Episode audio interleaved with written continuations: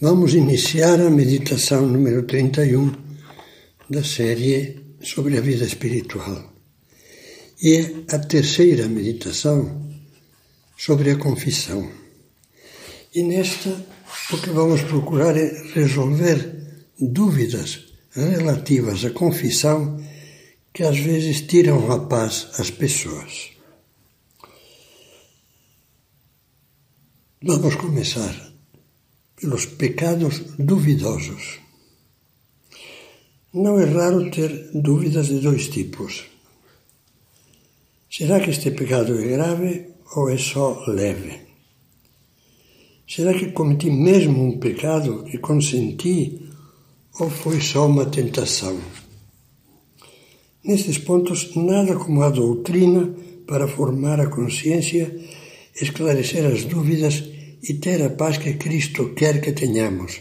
A minha paz vos deixo, a minha paz vos dou.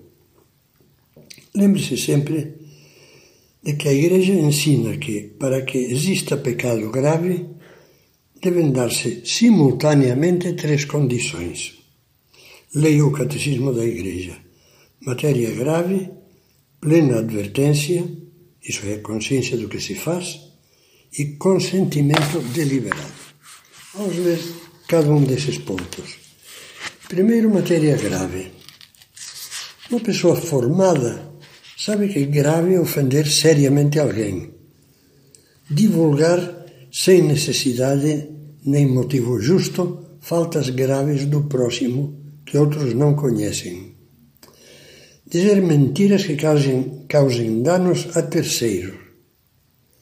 Ter condutas injustas não pagar o que é devido por justiça, trapacear nos negócios, eliminar o verdadeiro ganhador de um concurso ou concorrência por motivos escusos, praticar sexo fora do casamento, abortar, etc. Em caso de dúvida, deve-se consultar um bom confessor. Segundo, consciência plena do que se faz. Não pode ser grave um mau pensamento, sentimento ou ato que ocorreu durante o sono ou num estado de semi-inconsciência. Também não costuma ser grave um rompante verbal de ira perante um estímulo forte e inesperado. O fato de não ser grave não significa que seja coisa boa, mas quer dizer que não faz perder o estado de graça e, portanto, não impede de comungar. Terceiro, consentimento pleno ou deliberado. É bom lembrar que uma coisa é sentir e outra é consentir. A tentação pode se sentir até com violência. Por exemplo, sentir com força, sem o querer nem o provocar, o desejo de agredir uma pessoa ou um pensamento, uma fantasia, desejo ou movimento físico contrário à castidade. Mas mesmo que a tentação seja insistente, ou seja, que volte uma e outra vez, pegajosa como uma mosca, como uma mutuca, não haverá pecado, pelo menos pecado grave, enquanto não for aceita, enquanto não se quiser deliberadamente. Eu quero mesmo fazer isso esse desejo eu praticaria se pudesse. Alguém dizia de modo expressivo e, e correto: primeiro, você sentiu a tentação e, sem reparar, deteve-se um pouco nela, mas logo, logo se acendeu na consciência o sinal vermelho. Isto está errado, isto ofende a Deus. Se ao perceber o aviso da consciência você repudia a tentação, reza, pelo menos uma, uma ejaculatória ou uma série de ejaculatórias repetidas, e luta firmemente para afastá-la, esteja certo de que não pecou gravemente. Ainda sobre os pecados duvidosos. Lembro-lhe que a Igreja ensina que não há obrigação de confessá-los, embora quase sempre seja bom mencioná-los na confissão, para obter critério. Mas, como ensinava São Pio X, o certo deve ser confessado como certo, o duvidoso como duvidoso. Caso, caso você sofra do tormento da dívida doentia, ou seja, dos escrúpulos, escrúpulos de consciência, peça ajuda a Deus e siga fielmente as orientações do confessor. Quando for o caso, pois os escrúpulos angustiantes podem ser uma doença, foi pecado, não foi pecado, consenti, não consenti, será, acho que sim, mas não. Consulte um médico de bom critério. Outro item: confissões más e duvidosas. Há certas confissões que, infelizmente, não são duvidosas, porque foram certamente mal feitas, inclusive sacrílegas. Lembre a esse respeito que sempre nos ensinou a Igreja. A confissão é mal feita quando nela se oculta voluntariamente um pecado mortal ou quando não se tem arrependimento dos pecados. Quem, por vergonha ou medo, tivesse ocultado um pecado grave, dando-se conta disso, ou mentido ao confessor em matéria grave, não alcançará o perdão de nenhum dos pecados confessados e ainda a eles acrescentará um sacrilégio, confissão mal feita. Por isso, deve-se repetir essa confissão mal feita e todas as outras que se tiverem feito depois dela.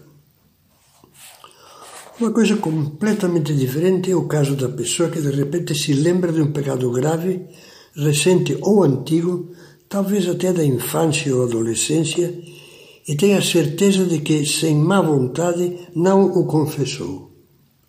A solução é simplicíssima. Basta explicar o fato na próxima confissão e acusar-se nela do pecado involuntariamente omitido sem necessidade de repetir as confissões anteriores, de repetir nada. Mas antes de ter oportunidade de fazer essa confissão, como não foi por, por mal que o se omitiu, pode continuar comungando.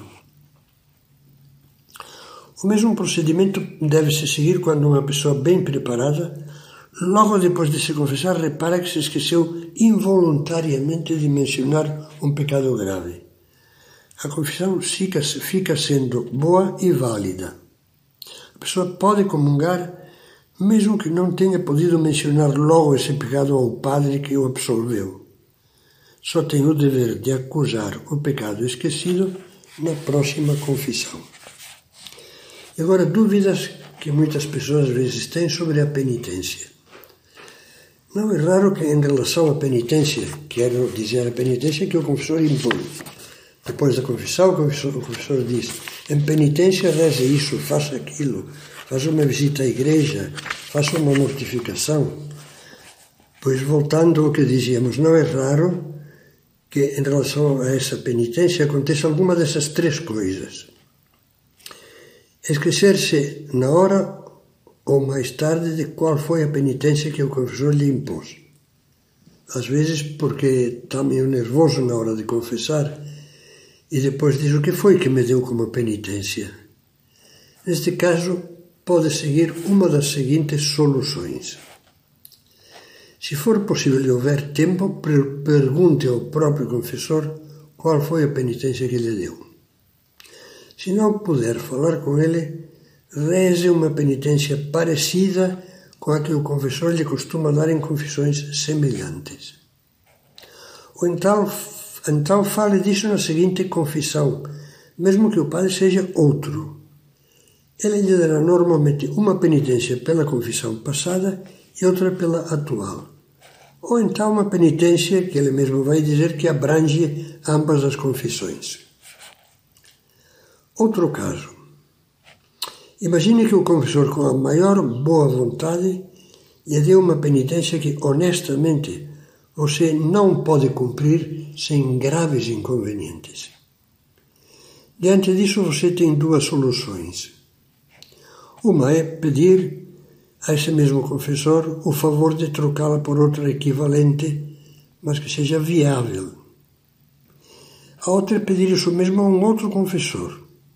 Qualquer confessor tem a faculdade de fazer essa troca quando há motivos razoáveis e honestos. Imagine agora que não cumpriu por distração a penitência recebida na última confissão. Você, esquecido disso, vai à missa e comunga. Uma semana depois, ao voltar de novo à missa, recorda-se de que comungou sem cumprir a penitência e diz: Então não posso comungar. Não é assim. Para a confissão ser válida, estarmos, portanto, em condições de comungar, basta ter tido o propósito sincero, não revogado, de cumprir a penitência recebida. Tendo tido esse propósito e não havendo omitido por vontade própria, por, foi por distração, por esquecimento, comungue com paz e cumpra depois a penitência, mesmo que se tenham passado várias semanas ou meses. Pode lembrar que, na maneira antiga de encarar confissões de pecados graves, por exemplo, homicídios, a pessoa se confessava, o padre impunha uma penitência que às vezes era uma peregrinação, cumpria a penitência, depois voltava e aí o padre dava absolvição. E entre essas três coisas, o ato de penitente da acusação contrita, o cumprimento da penitência e a absolvição podiam passar semanas ou meses. Outra pergunta que é muito importante. Posso comungar e confessar-me depois? Já mencionamos isso anteriormente, mas se infelizmente tiver algum pecado mortal, não pode. A Igreja ensina claramente, e até em tempos antigos século XVI, excomungava o padre que dissesse que pode fazer isso. Não pode. O Catecismo da Igreja Católica, num texto que já foi citado, recorda clarissimamente, diz, aquele que tem consciência de ter cometido um pecado mortal não deve receber a Sagrada Comunhão, mesmo que esteja profundamente contrito sem receber previamente absolvição sacramental, a menos que tenha um motivo grave para comungar e seja impossível chegar ao confessor. Bom, isso pode acontecer num lugar onde o padre, nos lugares muito desprovidos de clero, na Amazônia, sei lá, outros lugares, o padre só aparece de cada três meses, cada seis meses, mas tem um ministro da comunhão que pode dar a comunhão.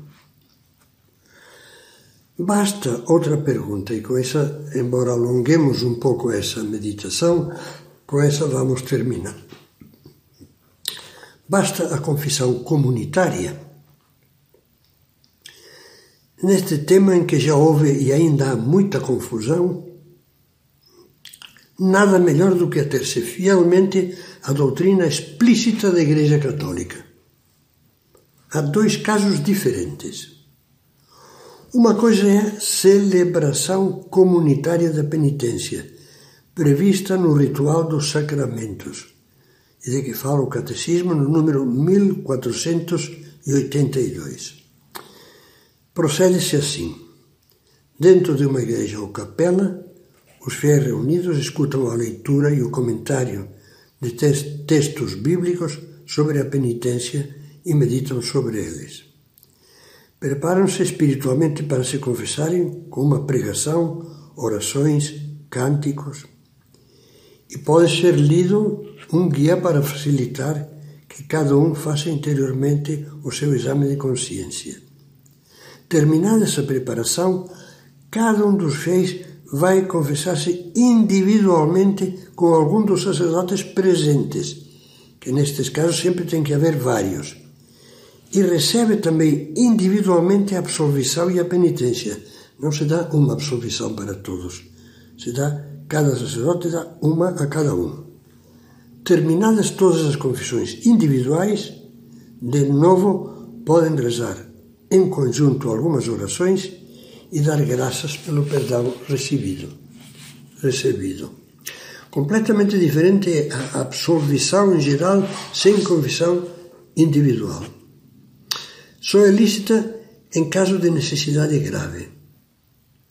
O Catecismo cita como exemplo perigo iminente de morte, Por exemplo, um avião em perigo, onde há um padre, um naufrágio, um terremoto, um incêndio. Ou situações extremas, como pode ser caso isso aconteça, a, a de, de uma comunidade de fiéis que moram isolados e, como falava antes, só recebem a visita rápida de um padre uma vez por ano, sem terem nem, nem meio, nem, nem possibilidade de se confessar individualmente com ele. Mas fora desses casos de emergência, o catecismo afirma que só o fato de se reunir um grande concurso de fiéis por ocasiões das grandes festas ou de peregrinação não constitui caso de tal necessidade grave. Portanto, a absolvição coletiva é ilícita. Este é o número 1483 do Catecismo. Essa absolvição coletiva em caso de emergência, contudo, mesmo a do avião que ameaçava cair, etc., só será válida se a pessoa que a recebe está arrependida. E, além disso, tem a decisão firme de completar a confissão, acusando-se de todos os pecados graves que não lhe foi possível confessar na primeira oportunidade em que puder recorrer individualmente a um confessor. Também é o número 1483 do Catecismo da Igreja Católica.